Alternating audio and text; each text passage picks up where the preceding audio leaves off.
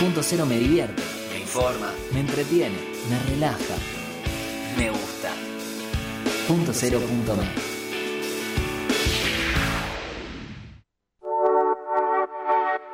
Mon amour, je.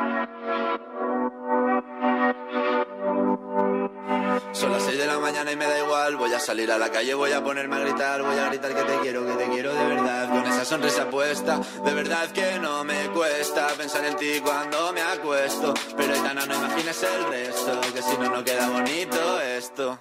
Voy a ir directa a ti, voy a mirarte a los ojos, no te voy a mentir. Y como los niños chicos te pediré salir, esperando. Buenas tardes, feliz carnaval para todos. Acá empieza la sommelier de libros, feriado, pero acá, desde el piso, desde la pecera, con Julián, con Diego, que acá están eh, en los controles de todo este, de este gran programa que tenemos hoy. Eh, así que acompañándolos hasta las 5 de la tarde. Eh, pero antes, eh, quería primero agradecerles por todos los mensajes que estamos recibiendo, el amor de todos para que este programa crezca, eh, que podamos estar en el aire, que podamos continuar, que les guste. Recibí un mensaje hoy muy lindo, lo quiero leer y quiero empezar así el programa un poco a propósito. Y dice, el programa es hermoso y más para los que nos gusta escribir. Cada autor nos dejó una enseñanza. Y justamente eso es lo que pretende este programa, descontracturar la literatura, saber que la literatura puede ser muy divertida, como decimos todos los martes. Y bueno, hoy tenemos un gran programa, tenemos las secciones como siempre, vamos a hacer la sección El Taller, vamos a tener la sección de Inicios y otras verdades, vamos a tener una súper entrevista con un escritor, guionista, actor, todo junto. Eh, y bueno, vamos a divertirnos en este feriado de carnaval con mucha, mucha alegría. Bien, para empezar, voy a ir de una, de lleno, a el taller, ¿sí? Eh, hoy, pensando un poco qué iba a traer para, para hablar sobre la inspiración, sobre la creatividad, hay un libro que a mí me gusta muchísimo, que es este, ahora se los voy a mostrar, que se llama Rituales para una vida creativa, ahí está, eh, que es de Anico Villalba y de Carolina Chabate, que son dos grosas en lo que es la creatividad. Este libro es precioso, se los recomiendo, es un libro al que uno vuelve, regresa para, para sentirse inspirado y sobre todo cuando no está inspirado. Eh, que es un poco lo que me está pasando a mí ahora. Saben que tengo un tema con la lectura, de golpe paré de leer. Venía con un ritmo espectacular. Y estos días no, no estuve leyendo mucho. Tal vez porque tengo que empezar a, leer por trabajo. O sea, ustedes saben que soy profe de, de, nivel medio, de secundaria. Y bueno, estoy renovando los libros del programa. Entonces estoy leyendo un poco también eh, literatura infanto-juvenil. Que vamos a hacer algún programa especial para hablar de eso. Porque es súper interesante ese mundo. Eh, seguramente vamos a traer a alguien que, que, que sepa muchísimo más que yo de eso. Eh, pero bueno, volviendo al tema de la creatividad y la inspiración, tomé algunos consejos de Leila Guerriero, eh, en los cuales dice eh, que hay que salir a caminar, así que estuve caminando, muy linda la ciudad, todos banderines colgados por el carnaval. esa es una de las opciones que les doy, salgan a caminar, cuando están embotados, eso va, aplica para todo, ¿eh? si están estudiando, eh, si están trabajando y ya está, las ideas eh, quedan ahí trabadas, salgan a despejarse un rato, a caminar y es como que moviendo el cuerpo todo se mueve, ¿no? La, la cabeza y las ideas también. Pero voy a hacer hincapié en la respuesta que le dan eh, estas dos autoras a la pregunta ¿por qué tener una vida más creativa? Y es un poco lo que, mm, lo que apunta este programa, ¿no? Empezar a um, abrir esos caminos de creatividad. Y dice así. La creatividad es un concepto tan extendido como difícil de definir. Su significado varía de un autor a otro y según la disciplina. La definición enciclopédica dice que la creatividad es la capacidad de generar ideas o conceptos nuevos para producir soluciones originales. Pero en la vida real, es un término que suele estar cargado de asociaciones subjetivas y que muchas veces usamos desde la negación. No soy una persona creativa o la creatividad no es lo mío. Hay una creencia generalizada de que la creatividad es una habilidad reservada para escritores, dibujantes, inventores, músicos o poetas, cuando lo cierto es que es una capacidad innata del ser humano, aunque a veces nos olvidemos o sintamos que el título de creativo nos queda demasiado grande. Cuando nos, perdón, cuando nos cuesta reconocer nuestro potencial creativo, es más difícil ahondarlo con espacios para que se desarrolle. Tal vez sentís que la creatividad ya es parte de tu vida, pero no sabes cómo incluirla de manera más constante en tu rutina o cómo hacer de ella un hábito duradero. A lo mejor tenés algunas ideas y proyectos olvidados en un cajón porque hay algo que te impide emprenderlos como todos, estarás llena de curiosidades o impulsos concretos. Aprender a tocar la guitarra, anotarte en clases de teatro, viajar, escribir. O quizás anhelás vivir la creatividad en un sentido más amplio, de manera que se exprese en cada cosa que haces y transforme las relaciones que compartís con tu familia, tus amigos y con vos misma. Para nosotras o nosotros, la creatividad está en todas partes y va más allá de crear algo nuevo o de pensar distinto. Es una manera de vivir, de mirar, de formar más consciente, hacia adentro y hacia afuera, y de expresar nuestra personalidad a través de pequeñas acciones. Ser más creativos nos abre a la posibilidad de conocernos mejor y de ejercer el derecho de transformarnos cada vez que sea necesario por eso, crear requiere valentía. Creemos que para incluirla de manera efectiva en nuestras vidas, la creatividad tiene que convertirse en un ritual. Los rituales son actos simbólicos y conscientes para lo que reservamos un tiempo y un espacio, y que no tiene otro objetivo más que la de conectarnos con lo que estamos viviendo en el presente. Hacer de la creatividad un ritual tiene que ver con darle lugar físico, mental y espiritual a todas esas actividades que nos dan satisfacción por el solo hecho de hacerlas. Cada cual tiene las suyas, porque hay ciertos, cientos de maneras de vivir creativamente. Escribir en un diario, sacar fotos de cosas que nos inspiran, pintar con acuarelas, coleccionar objetos curiosos, hacer journals, escribir cartas, meditar, componer canciones, fabricar algo con las manos, leer, cazar colores, caminar, hacer listas o relacionarnos con los demás de manera más auténtica.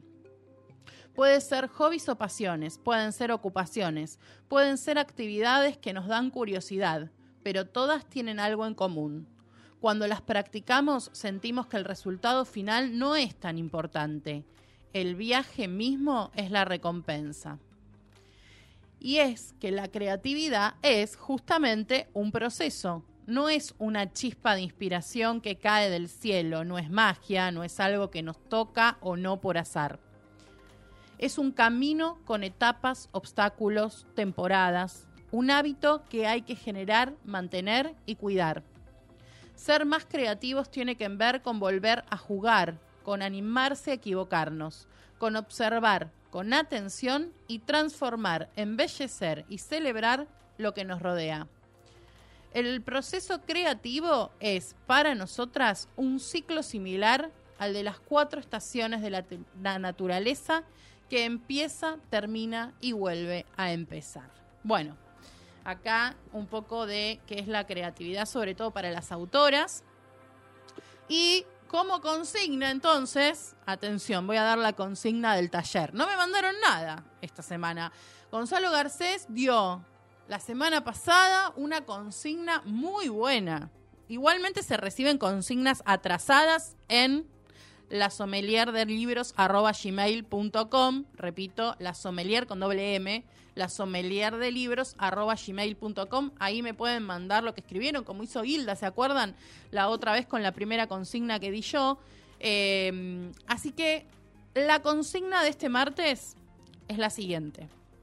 Van a escribir un relato o un cuento, pero la voz ficcional va a ser de un niño o una niña. Pueden elegir, no importa eh, si es niño o niña, o sea, no, no, no tiene importancia el sexo, digamos, sino que ustedes puedan construir esa voz ficcional con la que hablaría un nene chiquito o una nena chiquita. ¿Sí? Bueno, esa es la consigna del taller en el día eh, de hoy.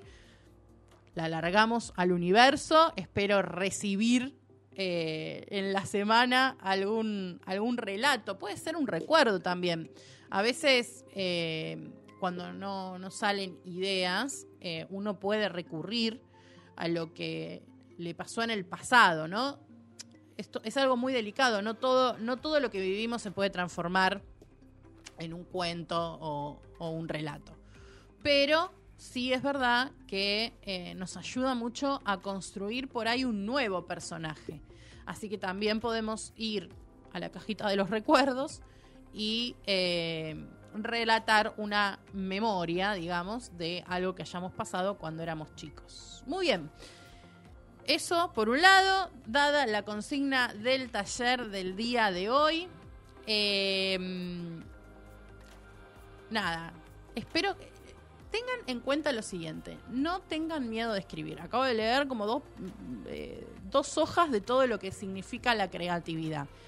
Eh, yo sé que la hoja en blanco da miedo, nos da miedo a todos, ¿sí? a todos los que escribimos. Pero a veces es cuestión de ir tirando algunas frases. Eh, yo escuchaba nuevamente el programa del martes pasado que me encantó con Gonzalo Garcés y él decía esto, ¿no? Guardar, guardar, eh, que él guardaba un montón de ideas que luego por ahí desarrollaba en otro momento de su, de su vida, ¿no? Así que bueno, ténganlo eh, en cuenta. Muy bien. Em, les voy a hacer una recomendación, ¿sí? Eh, nosotros tenemos cuentas amigas en este programa, muchas cuentas amigas. Y hoy voy a recomendar una y especialmente lo recomiendo porque hay un sorteo, así que pueden ir y participar en el sorteo. Y es la cuenta de arroba jgiangreco.escritor. ¿sí? lo, lo, vuelvo a repetir, arroba jgiangreco.escritor y está sorteando su libro, ¿sí? Las crónicas de Bogart, seguro lo acabo de pronunciar horrible, pero bueno, ténganme paciencia porque la pronunciación no es lo mío, eso se van a ir dando cuenta con los siguientes programas. Espero hoy pronunciar bien el apellido del, autor que viene. Vamos a ver si me sale. Eh, tienen tiempo hasta el 24 de febrero a las 2 de la tarde, que es cuando eh, se sortea eh, este libro. Yo lo leí, por eso lo estoy recomendando, si no, lo haría. Em, lo leí y me encantó. ¿sí? Así que repito el Instagram, arroba jgiangreco.escritor. Vayan a participar del sorteo. Y hablando de cuentas amigas, quiero mm, comentar algo que pasó en estos días, lamentablemente.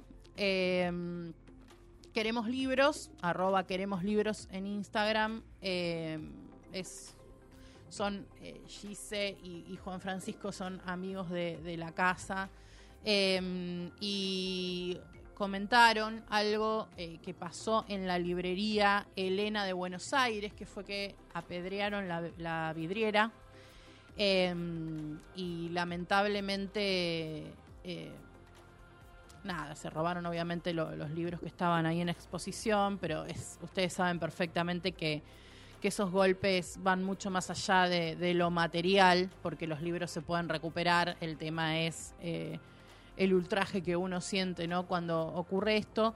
Y mm, me voy a tomar un minuto para leer lo que escribió eh, en Queremos Libros hace tres días Juan Francisco, porque eh, me parece que, que vale la pena compartirlo con ustedes. Y dice así. En las librerías debería haber carteles de peligro porque los libros son peligrosos. Nos enseñan a pensar y a ser libres. Pero no deberían tener que advertir que una vidriera ya vacía de sus libros se puede caer. Los hechos son cotidianos. Alguien de una pedreada rompe un vidrio durante la noche, roba un objeto y trata de revenderlo por apenas unos pesos. La calle está llena de estas noticias en nuestro país. Pero atrás de la pedreada hay una persona en los márgenes de la vida que roba un libro, en este caso, que pone en riesgo su integridad física y su libertad para comprarse algo para comer o una dosis. Con la pedreada no se hace a Nicos solamente un vidrio. A Nicos se hace el trabajo y los sueños de una librería generosa y querible como Elena de Librería Elena de Buenos Aires.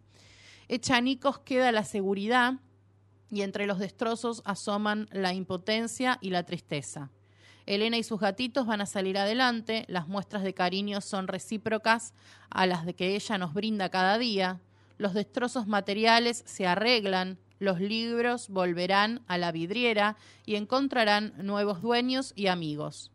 Pero la pedreada se queda, se repite y se multiplica. Las pedradas son décadas de gobiernos ineficientes y corruptos, de un Estado totalmente desentendido de las necesidades de la sociedad. Lo que está roto no es la vidriera, es nuestro país. Eh, bueno, nada, eh, me parecía que valía la pena leerlo y hacer mención para solidarizarme también un poco con, con, con, la librería, ¿no? Tiene, no la conozco personalmente, pero sí la sigo en Instagram y tiene muchos libros eh, ejemplares eh, usados que son de colección. Bueno, es, es una gran eh, librería para, para ir a, a, conocer. Así que nada, en apoyo a eso, ahí estamos también compartiendo a veces cosas no tan lindas, ¿sí? Como, como suele suceder. Bueno, hablando de todo un poco y de cuentas amigas y todo, vamos, vamos a vender la nuestra, obviamente. Arroba la sommelier de libros en Instagram, pueden dejar sus preguntas, saludos, etcétera, en la cuenta. Em, esta semana, como bien dije, no todo es radio, porque estaba lleno de radio el Instagram, sino que publiqué la historia de la historia. Creo en el primer programa he contado que es la historia de la historia, pero Chiquita Legrand diría que el público se renueva, así que voy a volver a decir de qué se trata. Bueno, la historia de la historia tiene que ver con que yo no me siento capacitada para hacer una crítica literaria a ningún libro, sino que cuento qué me pasó a mí con ese libro en lo personal, digamos, ¿no? Y esta semana eh, reseñé justamente un libro que mencionamos el martes pasado, que es Diciembre de Gonzalo Garcés, su primer libro, publicado en 1997, que muy amoroso, Gonzalo me pregunta a mí cuántos años tenía yo en el 97. Y le digo, mira, en ese año cumplía 15, más para fin de año. Dice, pensé que tenía 6 o 7 años. Bueno, eso me, me alegró el día, pero no, no tenía 6 o 7 años. Por eso disfruté tanto este libro, pueden ver la, mm, la historia de la historia en mi Instagram. Eh, y retrata mucho eh, la juventud en los 90. Eh, y también, obviamente, está situada en el viejo continente porque el personaje va de viaje justamente a visitar a su padre a Madrid y después quieren ir a París. Bueno, no les voy a contar mucho más. Lean la reseña en la sommelier y eh, compren el libro. El libro es, eh, seguramente lo van a conseguir usado, ¿no? Claramente es un libro que ya lleva muchos años, pero se encuentra todavía. ¿eh? Muchos me preguntaron y, y ya les dije que, que podían encontrarlo sin ningún inconveniente. Y antes de irnos a la tanda publicitaria, la pauta, a nuestros queridos auspiciantes de los con los cuales sobrevivimos a este programa, vamos con nuestra sección de inicios y otras verdades. Y hoy traje este libro porque, bueno, vamos a develar, igual los que vieron la sommelier ya saben quién viene hoy, es el libro del señor que viene hoy, ahí está, que se llama Una vida por delante y es de Wilfredo Van Broek creo que lo dije bien, ahora después le vamos a preguntar a él.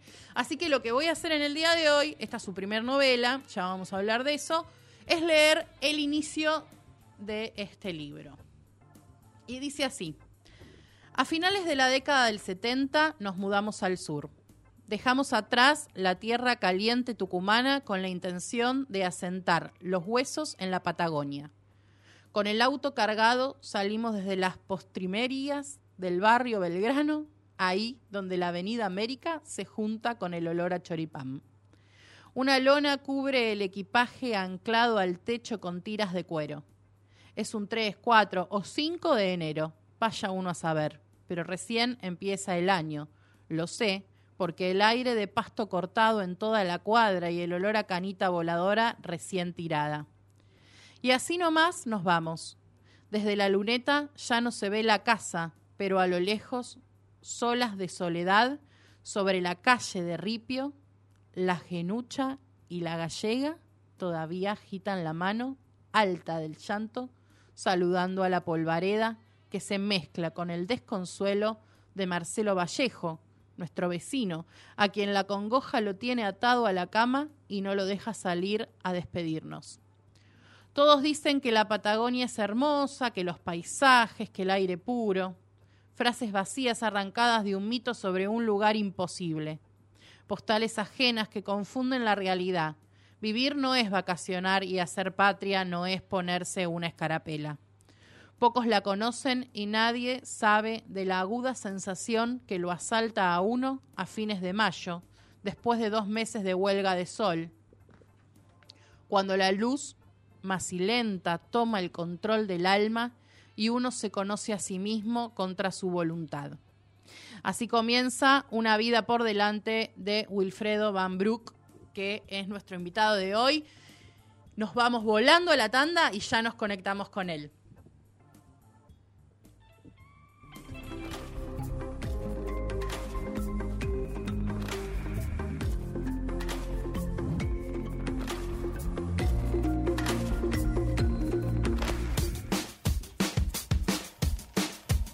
Seguinos en Instagram, punto cero punto.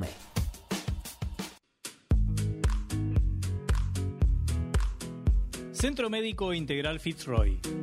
Desde hace casi 50 años estamos comprometidos con la salud ocupacional, gestionando de forma integral exámenes en salud, control de ausentismo, servicio médico en planta, higiene y seguridad y programas de bienestar laboral. Centro Médico Integral Fitzroy. Trabajamos por la salud de su empresa.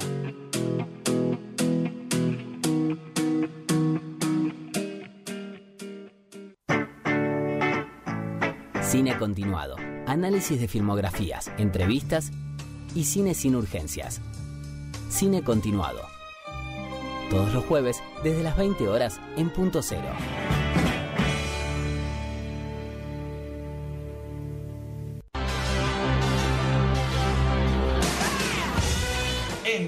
Remeras personalizadas y con mucha onda para mostrarle al mundo lo que llevas adentro. Elegí el diseño que más te guste y tené tu Endo. Seguinos en Instagram y Facebook, Endo Shirts.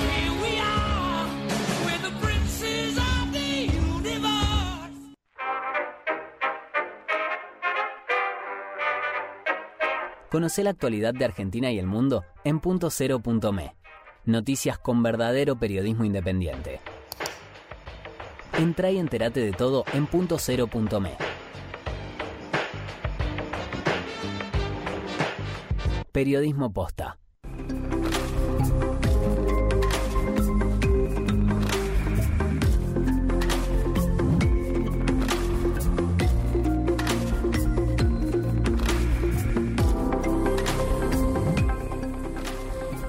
Ediciones Diotima presenta el Club de Lectura Poesía. En esta oportunidad se va a trabajar el libro Para fabricar un relámpago de Fernando Raluy.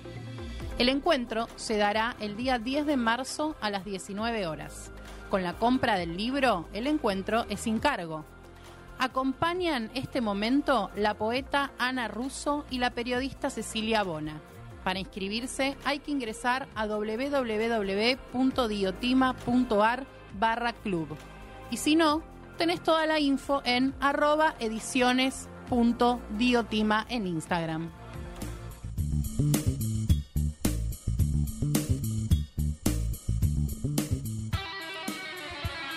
En Óptica Liolent podés encontrar lentes de todo tipo, armazones para receta, anteojos para sol, anteojos para niños, soluciones para asepsia.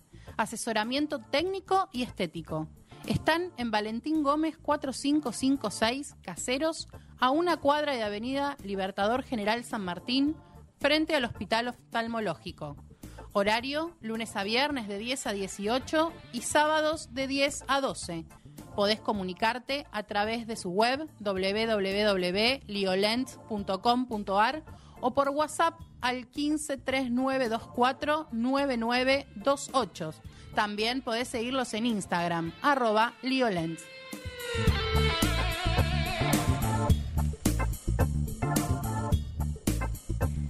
Atención Médica Flores es un centro médico que desde hace más de 20 años brinda atención primaria de la salud. Cuentan con clínica médica, gastro, pediatría, cardiología, estudios de laboratorio, electrocardiogramas, odontología y odontopediatría, oftalmología, entre otras especialidades. Atención de lunes a viernes de 8 a 12 y de 14 a 18 horas y sábados de 8 a 12. ¿Dónde? En José Bonifacio al 2600. Los medios de pago, tarjeta de débito y efectivo. Para pedir turno, podés llamar al 4637-8296 o 4637-7588. Seguilos en sus Instagram, arroba amf.20.00, repito, arroba amf.20.00.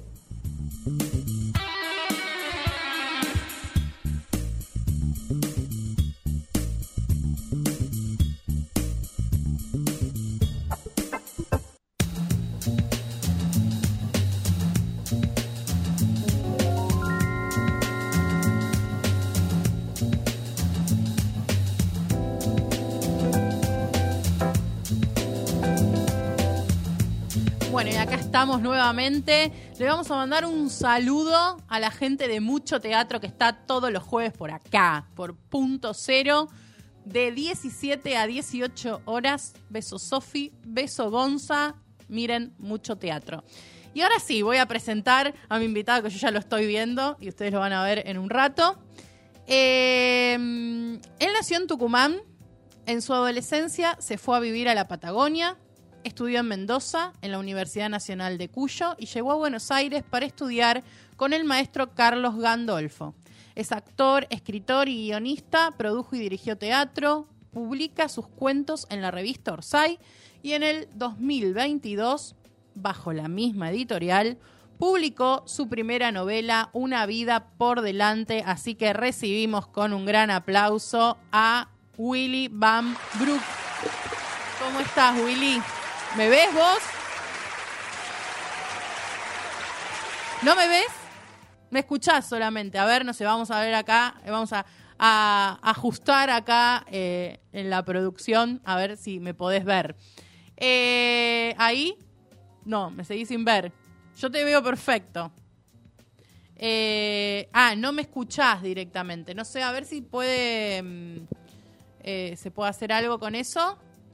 No me estaría escuchando, se, va a volver complicada la nota si no me puede escuchar.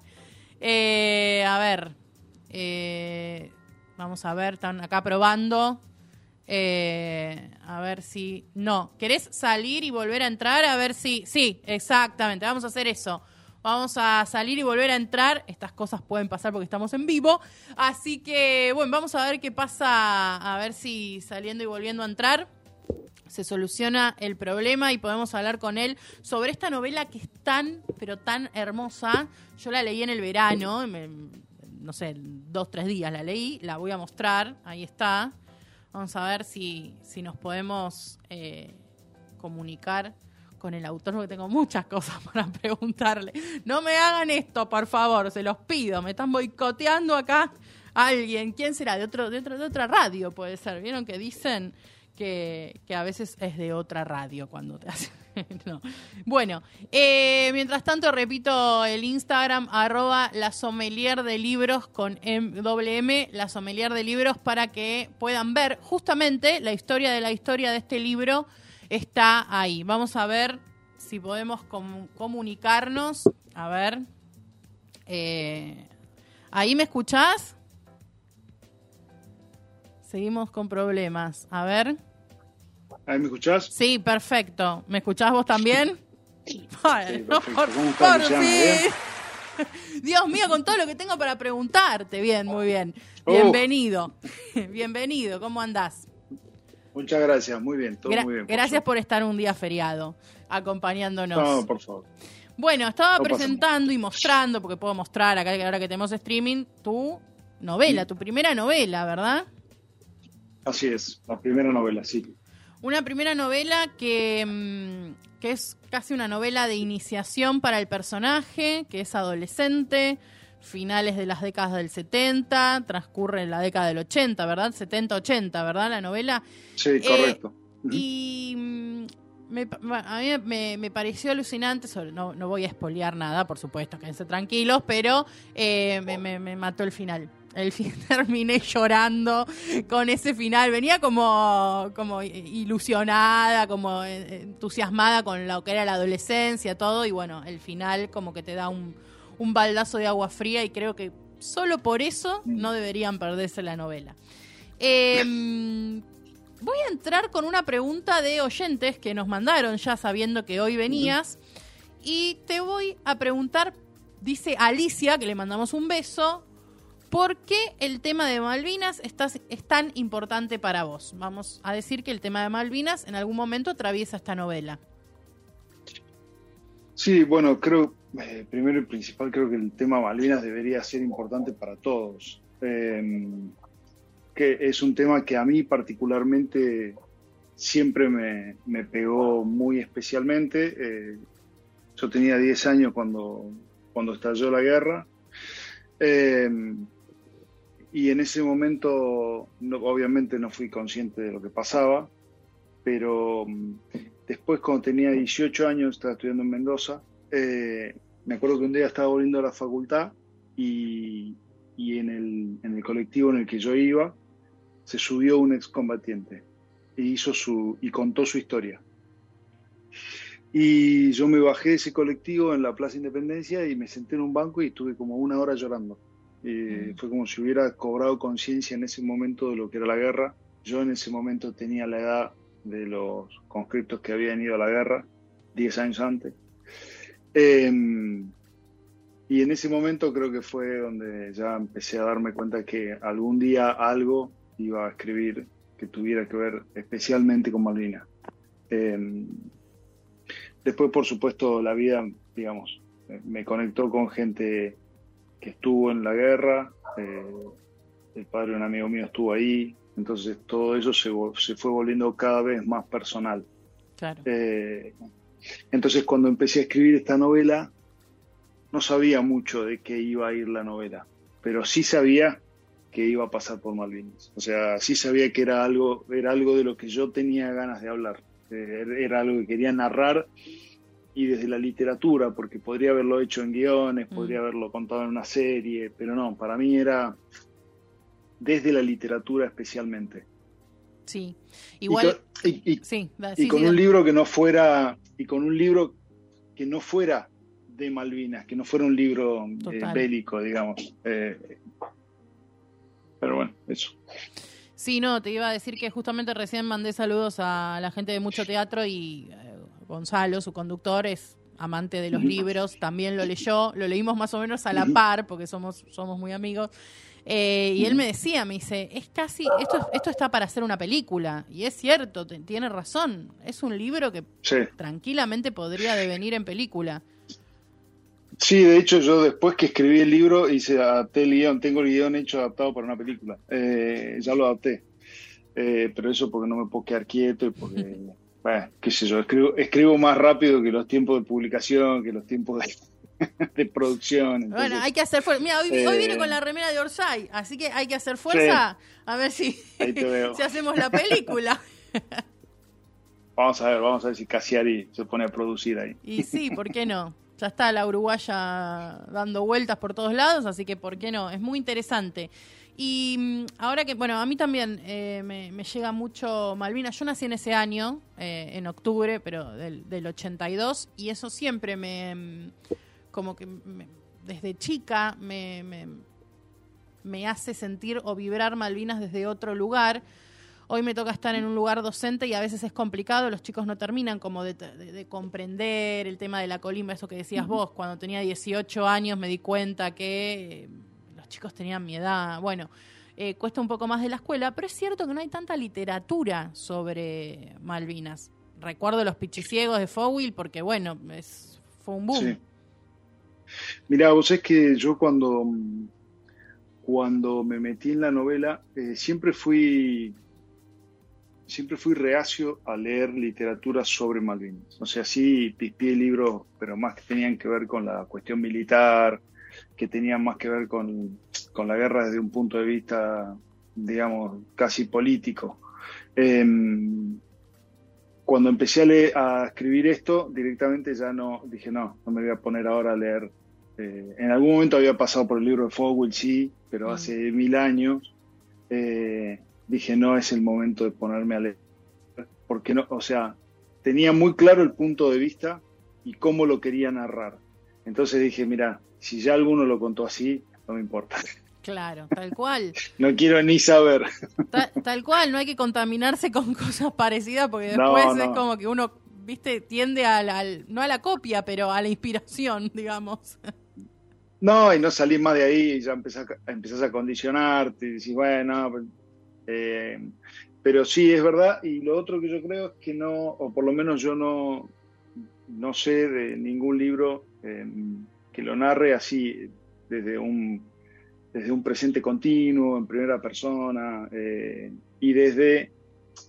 Hay algo que a mí me, que creo que el libro, eh, que logré hacerlo con el libro, que es tratar, como, como efectivamente, como vos decías al principio, es, un, es una novela iniciática, eh, yo lo que, lo que quería transmitir era esa, toda esa iniciación de este personaje, pero que nosotros como que el lector pudiera ir descubriéndola a medida que el personaje también va descubriendo, y no ni anticipar al lector ni retrasarlo, sino que fuera en el mismo tiempo que el personaje.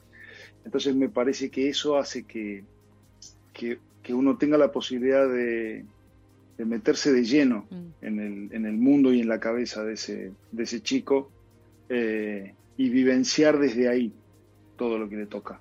Em, sobre todo para evitar como juicios y para evitar como eh, posturas más morales o ¿viste? cuestiones más eh, que tienen que ver con, con, cuando uno mira el pasado hacia atrás puede emitir una opinión, pero cuando uno lo va viviendo, no, no, tal cual. Y aparte es bien la experiencia personal del, o sea, queda clarísimo desde entrada esa primera persona que ayuda un montón, pero más allá de eso, uno verdaderamente, ahora que lo estabas diciendo, yo empezaba a recordar como lo que había leído y es verdaderamente eso es lo que se siente como lector, ¿no?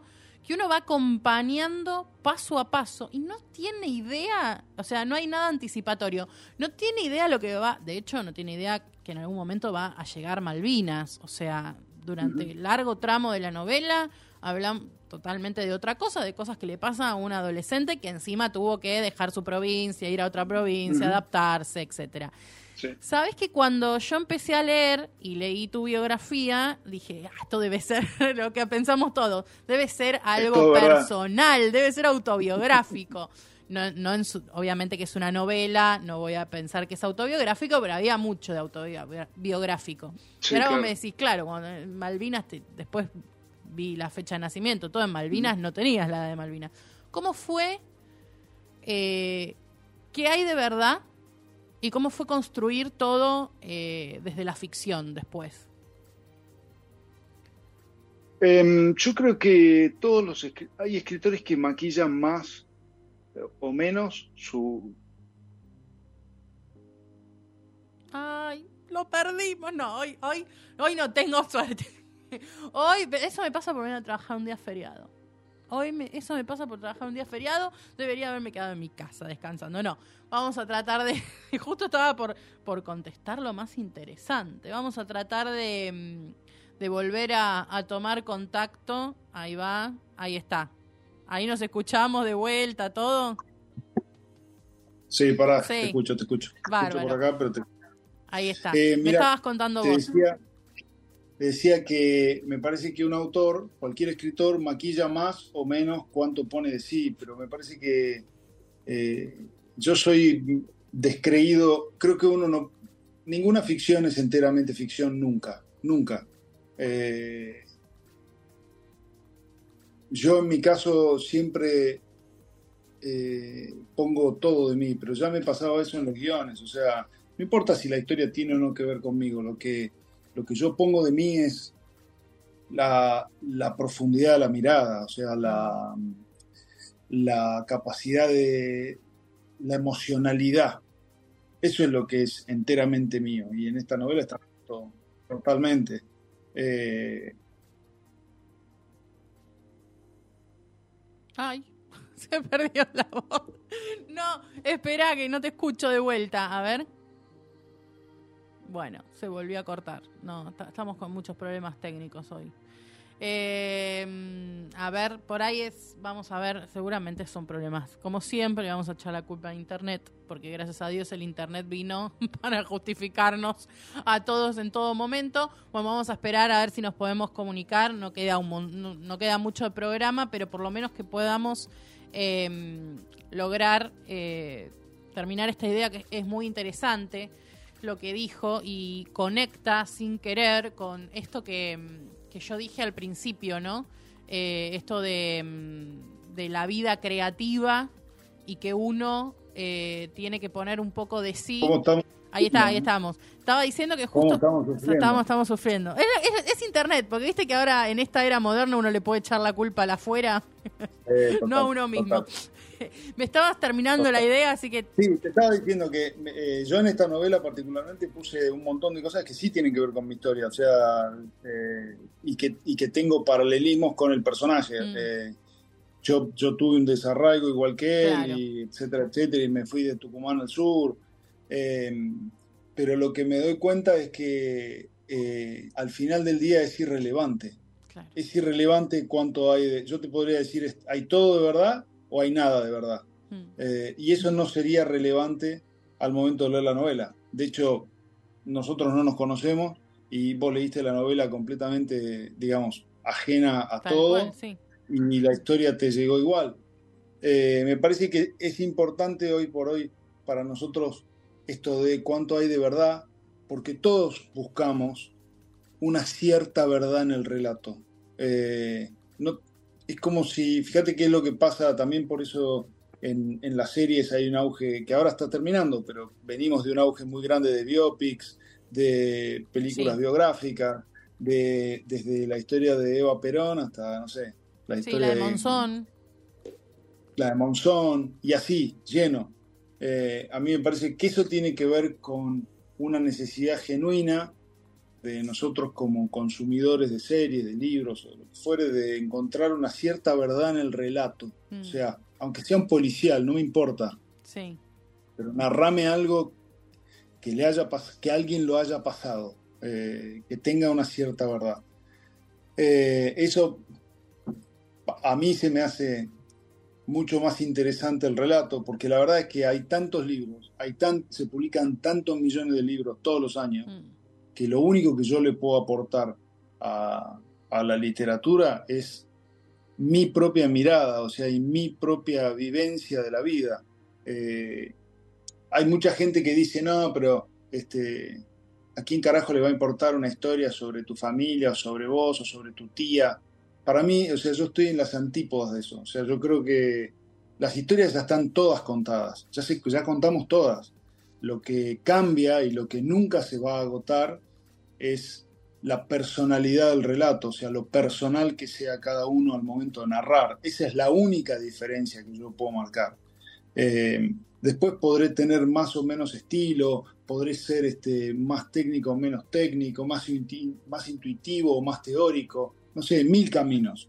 Lo único que nunca nadie va a poder hacer igual que yo es escribir como yo. Eh, porque yo escribo desde mí y desde mí es desde la profundidad que yo tengo adentro. O sea, yo creo que uno no puede escribir mejor de lo que se conoce a uno mismo. Eh, en la medida en que yo me conozco a mí mismo, voy a tener mayor profundidad de mirada, voy a tener voy a abarcar mayor emocionalidad, voy a tener más matices, voy a tener un montón de cosas que de otra forma no. Y que es muchas veces lo que yo creo que pasa con un montón de gente que quiere escribir y no puede, que no llega, que no sabe, que no sabe cómo terminar, que no sabe cómo terminar un libro, cómo terminar un guion, cómo terminar una obra de teatro. Y en realidad el problema no tiene que ver con escribir, o sea, tiene que ver con otra cosa, tiene que ver con algo, una traba personal interna, con no conocerse, con no entender lo que está pasando, con no entender cuáles son los tiempos de, de la narración, de la narración interna y cómo volcarlos. Eh, de hecho, lo que a mí me pasa como lector es que busco todo el tiempo autores que tengan como esa impronta personal para narrar. Por eso, más allá de todo, lo que, lo que más me cuesta hoy son los policiales, que para mí es el género como más escrito de todos, y es también el que se ha vuelto como hiper impersonal. Entonces, viste, la verdad que a mí me importa poco cómo hizo el asesino para, cuán inteligente fue el detective para, cómo hizo el policía para. Me da igual, me parece que eso es un juego como de es como un juego de magia de esconder cartas y mostrarlas y develarlas. Mm. Eh, me importa mucho más cómo narra el, o cómo me mete dentro de la historia el autor, cómo, cómo lo lleva, cómo lo cuenta.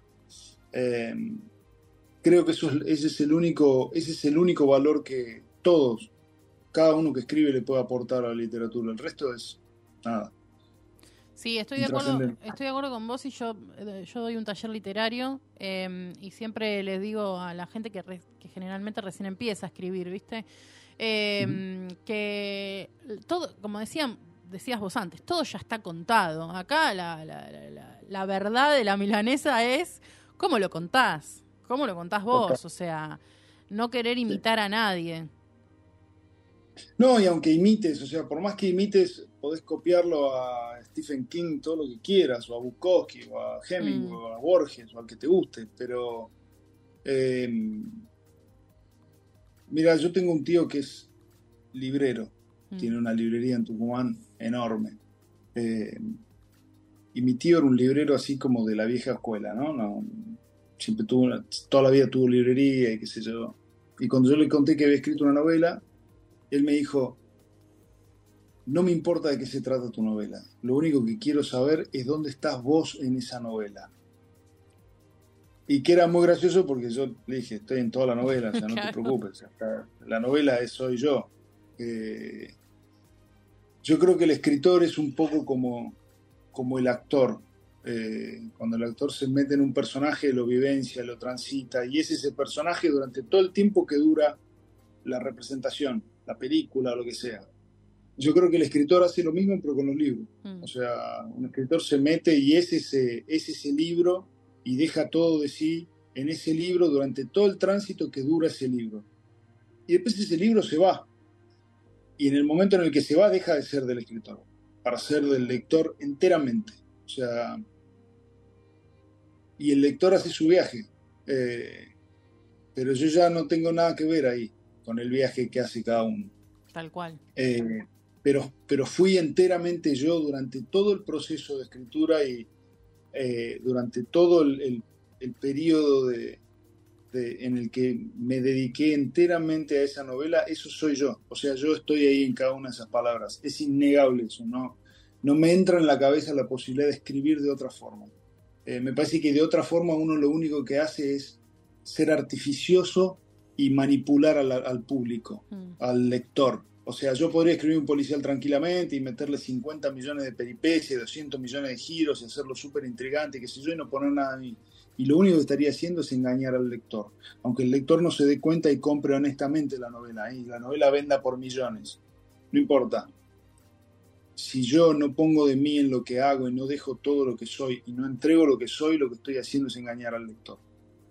Eh, que es algo que yo no estuve dispuesto a hacer nunca con la literatura, porque como no vivo la literatura, eh, no tengo, no le debo nada a nadie. Entonces, cual. bueno, eso creo que es lo, es lo que le pasa a la mayoría de los escritores hoy en día, ¿no? Creo que ninguno termina viviendo de 100% de la literatura. He, entrevistado a varios y, y, me lo han confirmado, ¿no? no, eh, y pará, no necesito vivir de la, literatura, tampoco. Tal cual, no necesito que la literatura pague mis cuentas. O sea, ojalá que, ojalá que nunca tenga que depender de eso para pagar las cuentas, porque en este momento voy a estar en un problema.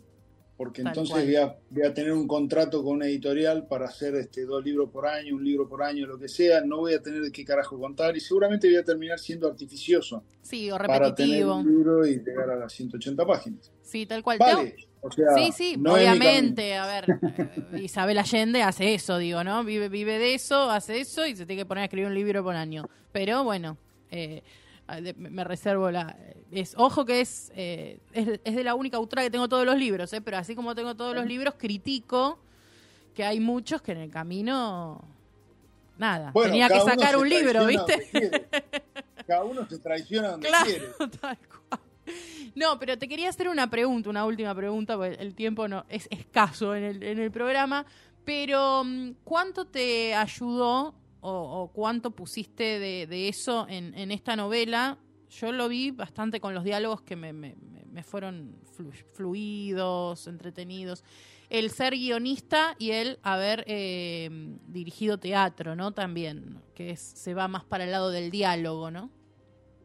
A mí me ayudó, digamos, no, no sé si me ayudó porque no me di cuenta. Sí me di cuenta que el hecho de ser guionista hay algo que me da, que es, nadie puede sobrevivir como guionista si no entrega. Mm. O sea, si vos no entregás guiones en tiempo y forma y con plazos y, y en determinado tiempo, no, no sobrevivís en el mercado, ¿no? Así funcionan los Sí. guiones. Entonces, eh, al momento de, de escribir la novela, yo me encontré con todo eso ya como, como con muchos años de, de- de oficio de guionista, con muchos años de trabajo, de entender cómo funcionan las estructuras, estructura- la estructura dramática, cómo es un personaje, cómo profundizar un personaje, un montón de cosas que tienen que ver más quizá con lo técnico, que yo ya lo venía, ya lo tuve porque, porque escribo desde hace 50 millones de años y vivo de eso. Eh, entonces fue, pero fue parte como de la... Yo creo que la única forma de, de- prosperar escribiendo es, es escribir mucho. O sea, creo que uno tiene que escribir mucho, de verdad. O sea, si no, no... Es como jugar al fútbol. O sea, si yo quiero ser jugador de fútbol profesional, y tengo que jugar todos los días, entrenar todos los días, hacer conito, hacer esto, hacer gimnasio, hacer no sé qué, el fisioterapeuta, el no sé cuál, el no sé qué. Y bueno, después jugar los partidos, pero... Pero si, vos, si uno no entrena y no está entrenado, no, no hay ninguna chance de llegar a buen puerto. No hay chance, no hay inspiración que valga, no hay talento que valga, no hay nada, no vale nada. O sea, al final del día escribir es un oficio como cualquier otro y depende de cuánto, cuanto más escribas, mejor escribís. Eso es así para mí y para cualquiera. Qué buen consejo, sobre todo para mí que no estoy escribiendo nada. No, eh, terminé una novela y estoy ahí como estancada, pero es verdad. O sea, en el ejercicio de la escritura es cuando a uno se le ocurren las ideas, justamente. Sí. Eh, Y también hay otra cosa, que es que hay un punto, o sea, yo soy de la idea de que a- a- ni siquiera a, los autores que más me gustan, no les pido más de uno o dos libros buenos. Después Mm. pueden, escribir- pueden tener es 60 cierto. libros y pueden ser todos malos, no me importa. O sea, para mí, para mí, no sé, eh, Hemingway escribió por quién doblan las campanas y yo ya está, listo. Todo lo demás puede ser horrible, pero para mí ya está. Germán Gese también, o sea, después de Demian, o sea, Sí. me encanta, leí todo, pero para mí después de ese libro, listo, o sea, no, no me debe más nada. consagrado. Eh, Totalmente. Y te hago una última pregunta, ahora sí la última. Eh, van a echar del aire. Eh, ¿Estás escribiendo algo nuevo?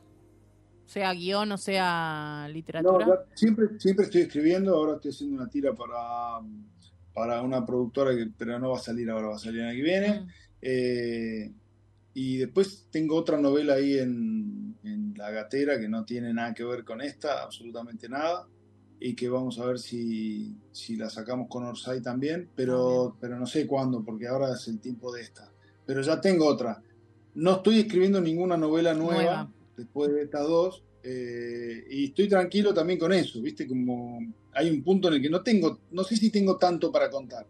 Eh, e- esta y la otra que tengo, por ahora estoy, estoy bien. Creo que hasta dentro de un par de años no, Claro, no creo que me estamos a bien. a escribir No, esperá, salió el año Está pasado esta novela. No es nuevita. Todavía eso. tiene mucho para recorrer. Bueno, quiero agradecerte de todo corazón, perdón todos los inconvenientes técnicos, pero muchísimas, muchísimas gracias por estar hoy un día feriado acá en el programa. Y que nos querés decir tu Instagram, así te siguen. Mi Instagram es mi nombre, complicadísimo, Willy Van Broek. Eh, ahí lo escriben así como puedan, ponen Willy Van Broek. Sale, sale ahí. Sea que puedan, va a salir y va a estar ahí.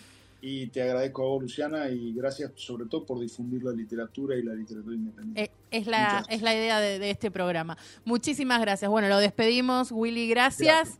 Y nosotros también nos estamos despidiendo. Eh, terminen de disfrutar el feriado. La semana empieza mañana miércoles, así que enseguida vamos a tener el fin de semana en puerta.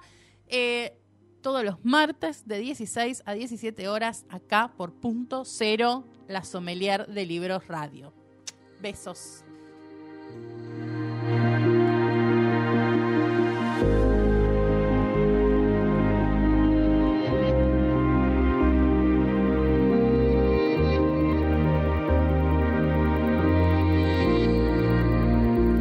Dibujamos con palabras lo que tus oídos ven. Conecta tu imaginación. Punto cero. Punto cero. Contamos con vos.